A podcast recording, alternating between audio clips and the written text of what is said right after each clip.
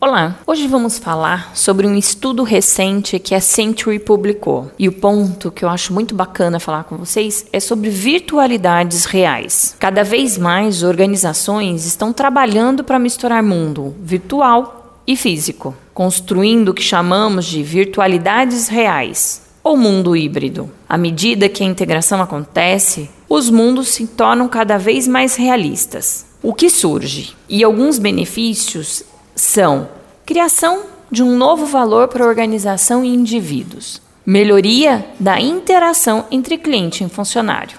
Mas como fazer isso? Aproveitar o máximo as possibilidades e as organizações podem fazer várias coisas, dentre repensar a vantagem competitiva, ativar novas oportunidades, contar com as parcerias de ecossistema.